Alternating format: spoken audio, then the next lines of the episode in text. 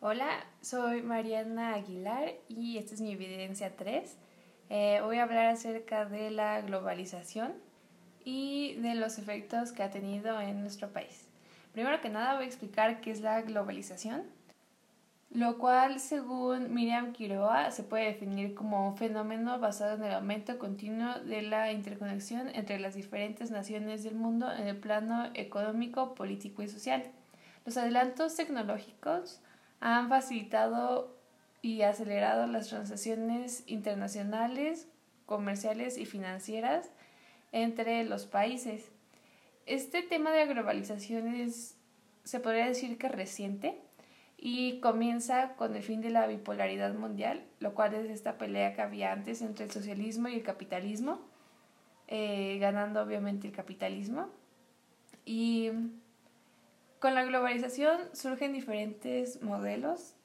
Eh, está el modelo neoliberal, en el cual se debilita el papel del Estado como regulador y se argumenta que el mercado debería de ser libre, ¿no? Entonces el Estado se repliega un poco cediendo espacios para generar leyes y normas que contribuyan a que esta barrera del mercado desaparezca y en consecuencia de esto también disminuye el estado benefactor.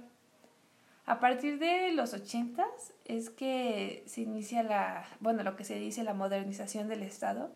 Y esta es una serie de cambio en materia jurídica para que eh, como que se dejen más libre los capitales y se pueden clasificar en tres.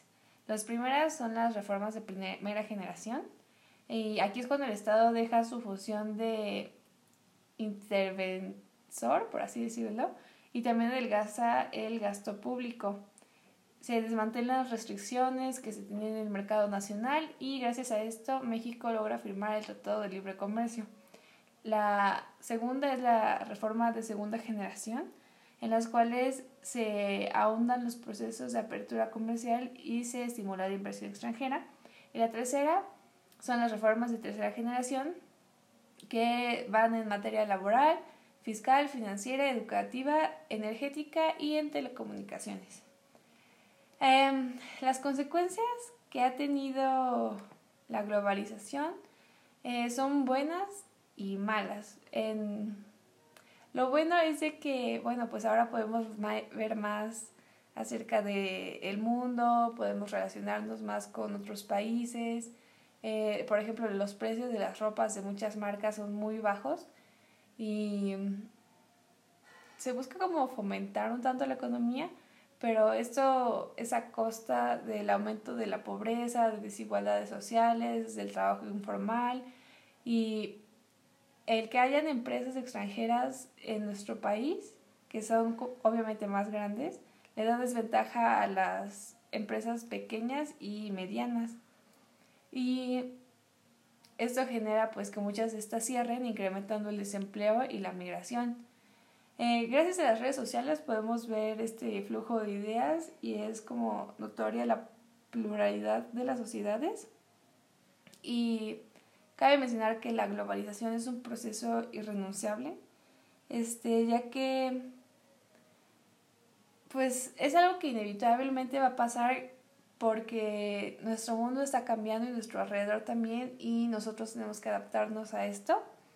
Pero es importante darte cuenta del poder que tenemos, por ejemplo, no es de que dejes de comprar, pero se tiene que buscar, o eso es algo que yo recomendaría, es como buscar cómo favorecer a las empresas nacionales o a las empresas chiquitas que trabajen de manera más justa, porque por ejemplo Shane es una marca que es muy popular, obviamente, y explota a gente pobre, de bajos recursos.